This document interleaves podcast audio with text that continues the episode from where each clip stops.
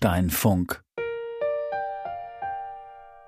Hallo und herzlich willkommen beim Friedensteinfunk, dem Podcast der Stiftung Schloss Friedenstein Gotha. Von unserem Gotha Schlosshügel funken wir hinaus in die Welt. Immer monatlich, immer spannend, immer aktuell. Ihr hört Geschichten rund um den Friedenstein aus Gotha und der großen weiten Museumswelt. Heute mit dabei ein Wissenschaftler und die Kunst original von Fälschung zu unterscheiden. Ernst? Schau mal. Ein Paar, das in den Spiegel schaut, alles sieht, nur nicht sich selbst.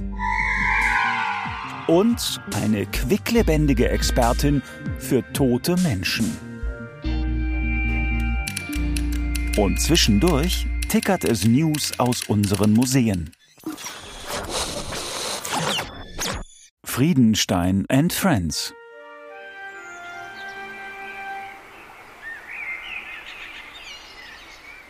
Hier, wo die Vögel so munter zwitschern, erinnert nichts an den 30. September 2019.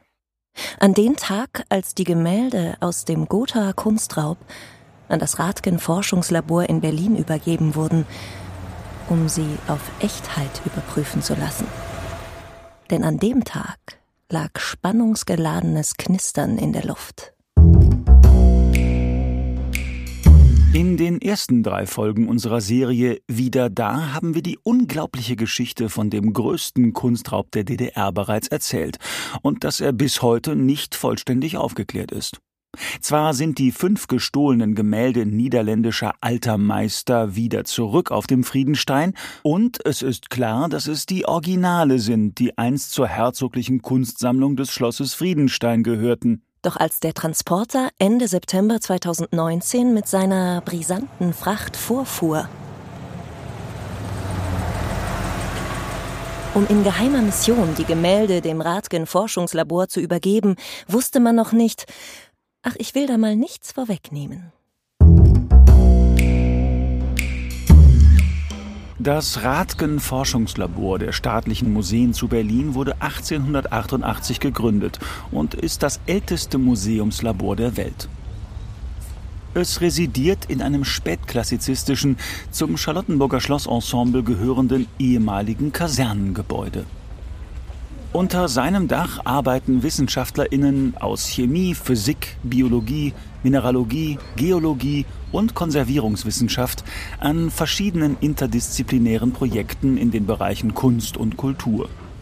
Sie führen materialanalytische Untersuchungen von kulturgeschichtlichen Objekten durch, forschen unter anderem dazu, wie sich der Klimawandel auf das kulturelle Erbe auswirkt, lösen Fragen zur naturwissenschaftlichen Denkmalpflege und Sie prüfen, ob Gemälde echt oder gefälscht sind. Direktor des Forschungslabors ist Stefan Simon. Mit einem kleinen, auserwählten Team untersuchte er auch die Gotha-Gemälde auf ihre Echtheit. Dass er, der Chemiker, dabei zum Kriminologen wird, hätte er nicht gedacht. Doch warum prüft ein Labor die Echtheit von Gemälden? Warum keine KunsthistorikerInnen? Sie können heute diese Fragen nicht mehr mit kunsthistorischer Expertise klären. Das ist ähm, inzwischen eigentlich nicht mehr Stand der Technik. Sie brauchen die naturwissenschaftliche Expertise bei all diesen Fällen. Es gibt ja auch die Fälschungsdiagnostik oder es gibt ja Fälscher, die viele Museumsdirektoren Jahre und Jahrzehnte lang an der Nase herumgeführt haben. Schon eine Stunde nachdem die Gemälde übergeben wurden, machte sich Stefan Simon mit seinem Team an die Arbeit. Sie fotografierten die Gemälde und untersuchten sie, zum Beispiel mit Infrarot- und UV-Strahlung. Dieses Licht kann sehr gut in Farbschichten eindringen, bis hin zur Grundierung. Sie machten Röntgenaufnahmen von den Bildern und untersuchten sie mit dem Mikroskop. Sie suchten nach Schlagmarken und Resten von Aufklebern. In der Regel vergleichen sie die Werke auch noch mit alten Aufnahmen. Doch da gab es ein Problem.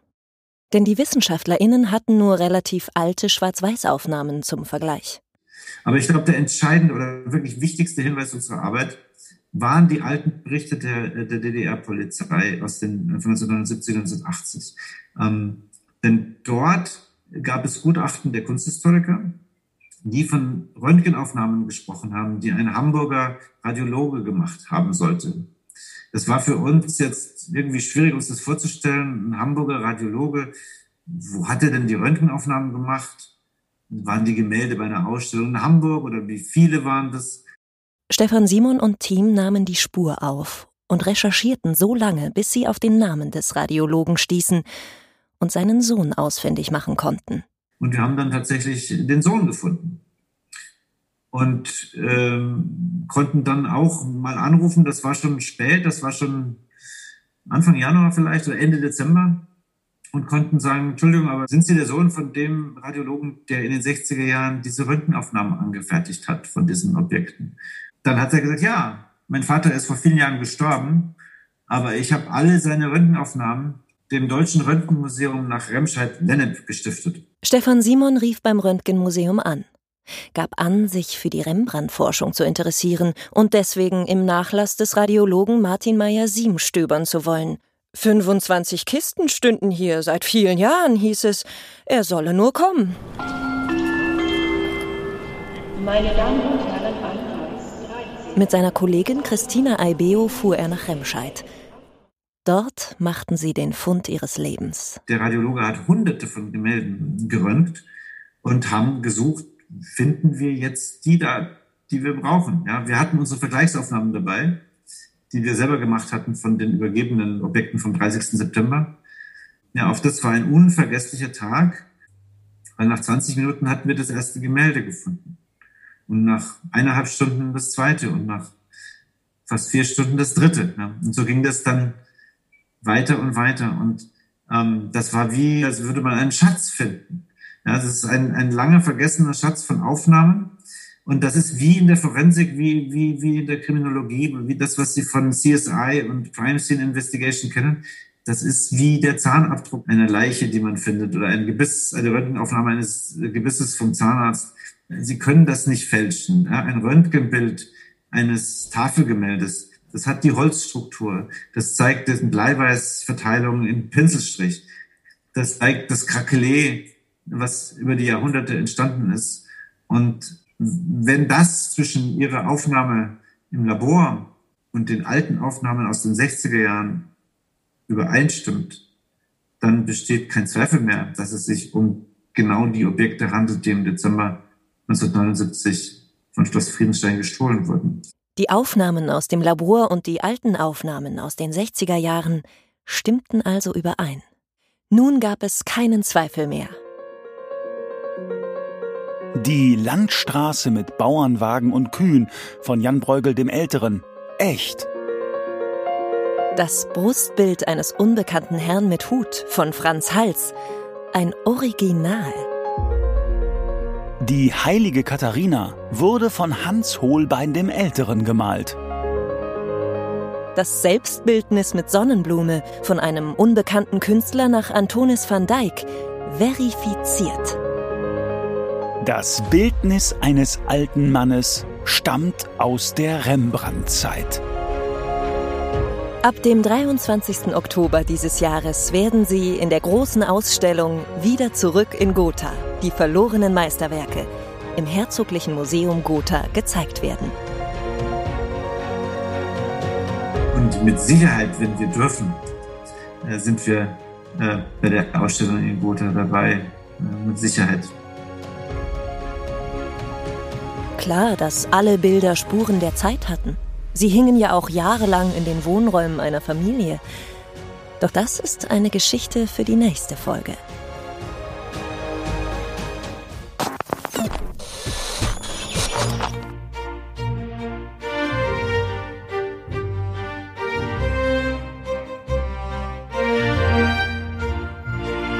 Objekt des Monats. Der Goldrand, der den Spiegel des Desserttellers umgibt, ist an einigen Stellen abgeblättert. Für die Kuratorin Ute Däberitz ein klares Indiz. Der Teller wurde benutzt. Doch uns stellt sich hier noch eine ganz andere Frage. Spieglein, Spieglein auf dem Teller. Welches Land erstrahlt hier heller? Moment. Spiegel? Was für ein Spiegel? Und welche Länder? Es ist ganz einfach. Ernst und Alexandrine müssen erst ihr Dessert essen, um den Blick in den Spiegel werfen zu können. Riskant? Wohl kaum. Bei Ernst und Alexandrine handelt es sich um das frisch vermählte Herzogspaar von Sachsen, Coburg und Gotha. Und der Spiegel? So bezeichnet man die Vertiefung eines Tellers. Bei unseren Desserttellern wurden in diese Vertiefungen mit feinen Pinseln Landschaftsausschnitte gezaubert. Wir befinden uns im Juni 1842, kurz nach der Hochzeit des Gothaer Erbprinzen und der badischen Prinzessin. Ah, schau, mein Schatz. Ich hab das Teeschlösschen. Ist es nicht ganz nah am Park? Man könnte ja gleich morgen mal besuchen gehen. Ach, Alexandrine, wie viele Kindheitsstunden habe ich nicht dort verbracht, aber ach, wann war ich das letzte Mal dort? So nah vor der eigenen Haustür, ja, unter der eigenen Nase. Da verschmäht man doch so mancher Schönheit seinen Blick. Die Eheleute blicken auf den Dessertteller. Ein Weg windet sich Treppen hinauf zu einem dreistöckigen Gebäude, dem Gotha Teeschlösschen, das gleich einer dreischichtigen Torte auf einem kleinen Hügel thront. Auf dem Weg spaziert eine Mutter mit Kind. Sie hat uns den Rücken zugewandt, und doch wirkt die Szenerie so lebendig und alltäglich, als müssten wir nur einen kleinen Sprung tun, damit auch wir Teil dieses Idylls werden.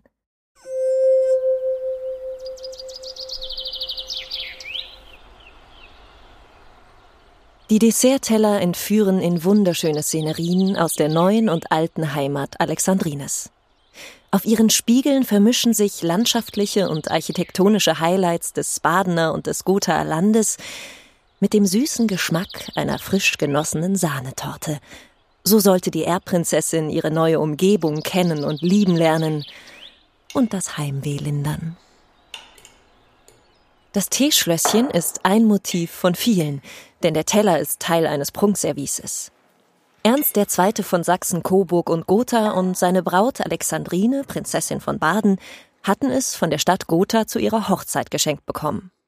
Und jetzt, 150 Jahre später, bekommen wir es geschenkt. Dank des sehr aktiven Freundeskreises Kunstsammlungen Schloss Friedenstein Gotha und insbesondere dank des Spürsinns und der Ausdauer von Familie Kleinstäuber konnten 25 von 48 Tellern aus dem Kunsthandel erworben werden. Finanziell unterstützt wurden sie von der Kulturstiftung Gotha und dem Thüringer Ministerium für Inneres und Kommunales. Und ähm, es ist ja auch so, dass ja die Stiftung Schloss Friedenstein Gotha einen der, wenn das darf ich schon sagen, auch einen der agilsten Freundeskreise hat. Es gibt noch einen zweiten, sind ja auch ausgezeichnet worden und das bestätigt sich eigentlich immer wieder. Ich finde es vor allen Dingen großartig, dass der Freundeskreis mit Spürsinn und mit, mit Spürnase auch im, im Kunstmarkt unterwegs ist. Warum aber mussten die Teller überhaupt zurückgekauft werden? Die Antwort ist eher unspektakulär. Die Teller waren nach dem Tod Alexandrines versteigert worden. Das war nicht unüblich. Seit dem 18. Jahrhundert haben Herzogsfamilien häufig den Privatbesitz verstorbener Familienmitglieder veräußert. Auch andere bedeutende Einzelstücke waren so über die Zeit auf ganz legitime Weise in den Handel gekommen. Und dort, auf dem internationalen Kunstmarkt, waren die Objekte gefragt. Denn das Service stammte aus der Gotha Porzellanmanufaktur, wo es, im Gegensatz zu den großen deutschen Manufakturen, keine Massenproduktion gab. Die Ware wurde für einen kleinen, exklusiven Kreis gefertigt.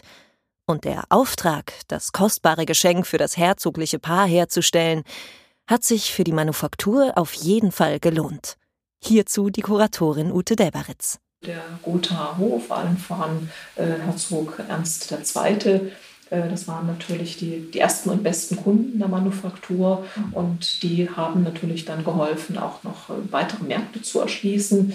Also beispielsweise Herzog Ernst II. hat äh, auch Gotha Porzellane an seine britische Verwandtschaft geschenkt.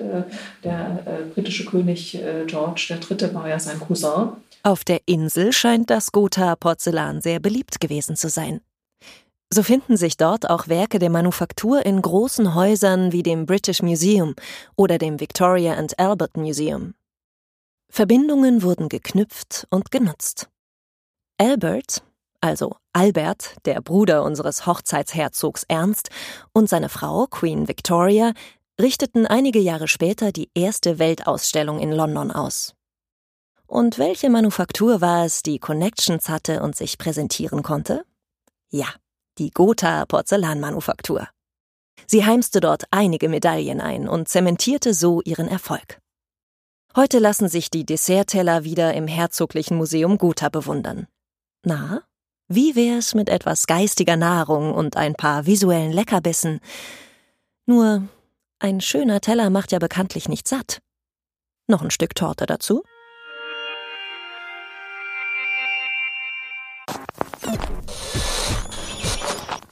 Neues vom Friedenstein. Tambach-Dietharz. Auf dem Brumacker wird wieder gegraben. Noch bis zum 22. August können Interessierte dem Grabungsteam über die Schultern schauen.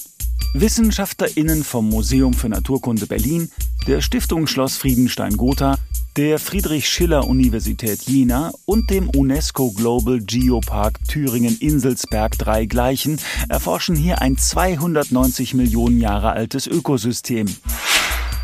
Berlin. Wie moderne Spitzenforschung aussieht, das zeigt das Humboldt-Labor. In der Auftaktausstellung im Humboldt-Forum ist auch ein 3D-Modell des Skeletts vom Orobates papsti zu sehen.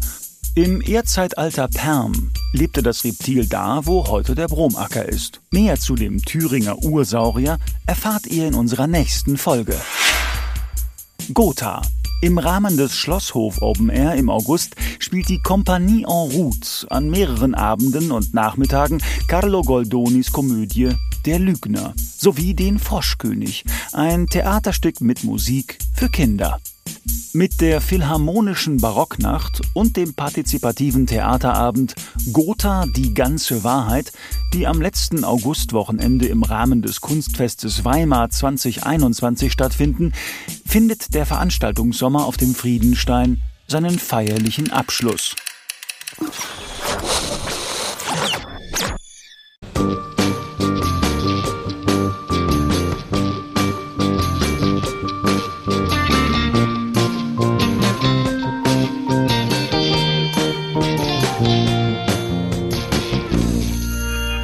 Spurensuche.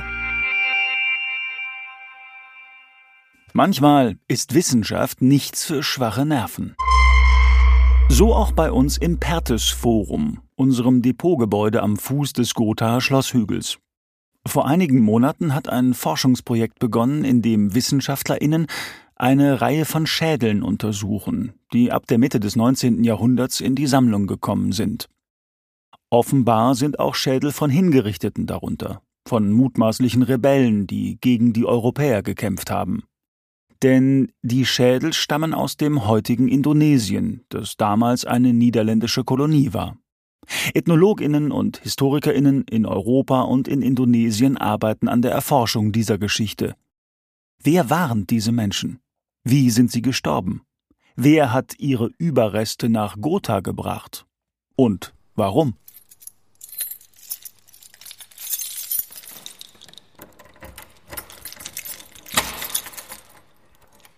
Auch Christina Scheel-Nowacek arbeitet mit. Sie ist Anthropologin und nimmt im wahrsten Sinne des Wortes die Schädel unter die Lupe. Und da findet sie manchmal Erstaunliches. Bei diesen Schädeln gucke ich mir immer an.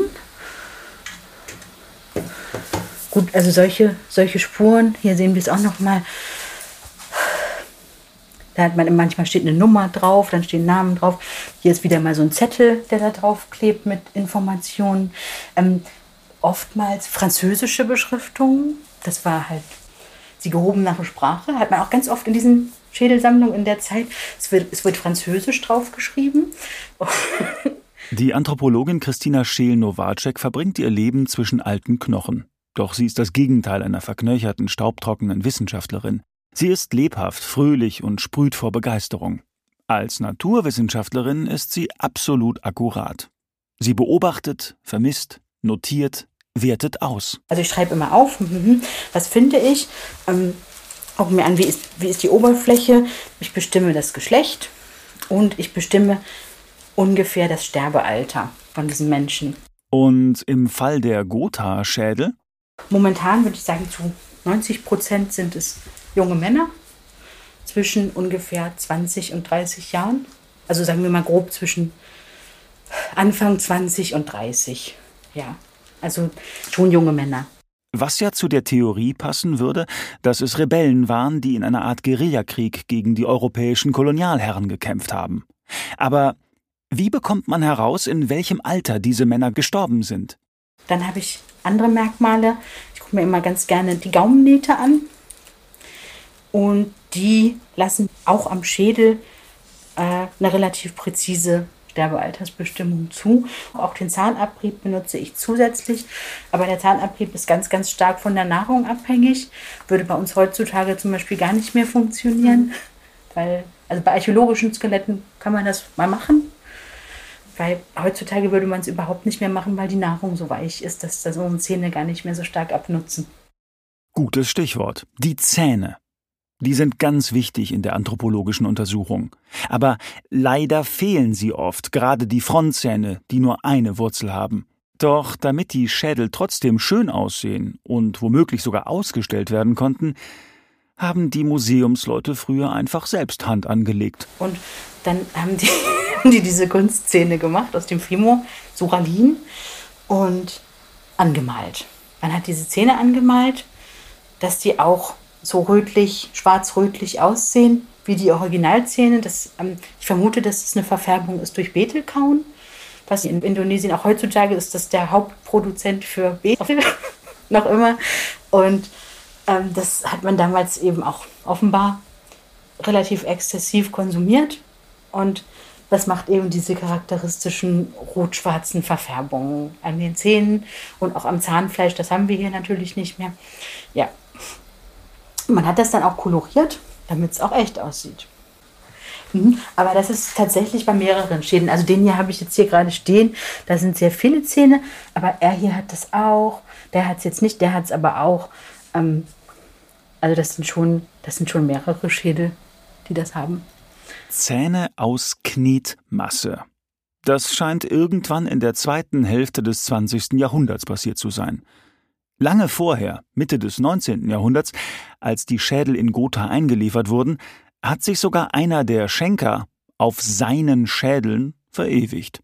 Auf einigen Schädeln, das sind die, die von Kapitän Ullmann eingeliefert wurden oder ja geschenkt wurden, hat man hier immer diesen Schriftzug Kapitän Ullmann, Kapitän Ullmann, hier auch Kapitän Ullmann verblasst, aber auch Kapitän Ullmann und Darunter haben wir dieses kleine feine Rechteck mit drei Punkten drin. Ich habe am Anfang überlegt, was das sein kann, ob das ein Messpunkt ist, aber es ist nicht immer an einer Stelle. Es ist schon auf der Stirn, aber eben nicht immer an einer Stelle. Und es wäre auch eine komische Markierung für einen Messpunkt. Und es ist offenbar einfach das Markenzeichen von Kapitän Ullmann.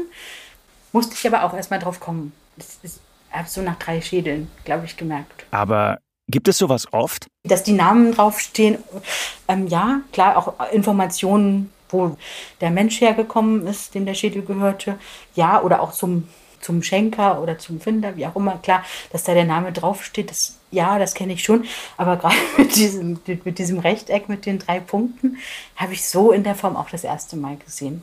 Mhm. Ein Kapitän, also Hauptmann und Hobbyanthropologe, der seine Sammlungsstücke signiert ein Jungverstorbener, der Vitaminmangelerscheinungen im Endstadium hatte. Insektenpuppen, die sich in den Augenhöhlen festgesetzt haben.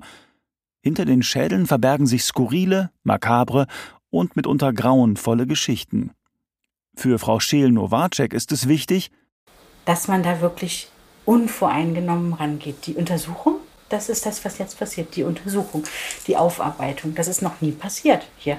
Sie behandelt ihre Forschungsobjekte mit Ehrfurcht und Pietät und mit sachlicher Distanz. Genau wie den Kolonialkrieg, aus dem die Schädel zu stammen scheinen. Auch hier ist nichts schwarz oder weiß. Also wir haben ja auf der einen Seite haben wir die, die Europäer, die die hingerichtet haben, auch diese Menschen. Auf der anderen Seite steht dann auch bei den Schädeln auf, richtig auf diesen Zetteln drauf, die aufgeklebt sind, hingerichtet wegen der Morde an den Europäern. Dann eben wurden diese Köpfe abgetrennt vom Körper und zum Teil habe ich eben Spuren, dass irgendwas reingestochen wurde, irgendeine große Klinge, vielleicht irgendwo aufgespießt, ausgestellt, könnte ich mir vorstellen. Und ähm, ja, dann entfleischt. Und diese Schädel haben haben hier in der Erde gelegen. Alle Ergebnisse der anthropologischen Untersuchung werden schließlich in einem Bericht festgehalten, der den EthnologInnen und HistorikerInnen wiederum bei ihren Forschungen nützlich sein kann.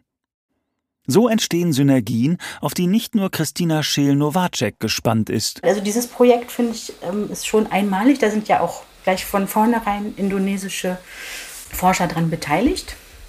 Und das ist ähm, ziemlich einmalig momentan, auch gleich, gleich von Anfang an aus diesen Ursprungsgesellschaften, Wissenschaftler aus den Ursprungsgesellschaften. Ähm, das finde ich ganz toll und ganz wichtig eigentlich auch. Wir werden weiter berichten. Wer mehr über die faszinierende Arbeit der Anthropologin wissen möchte, unter friedenstein.eu slash human-remains informieren wir über das gesamte Forschungsprojekt. Hier finden Sie auch ein ausführliches Interview mit Christina Scheel-Nowacek. Den Link haben wir auch in unseren Show Notes hinterlegt.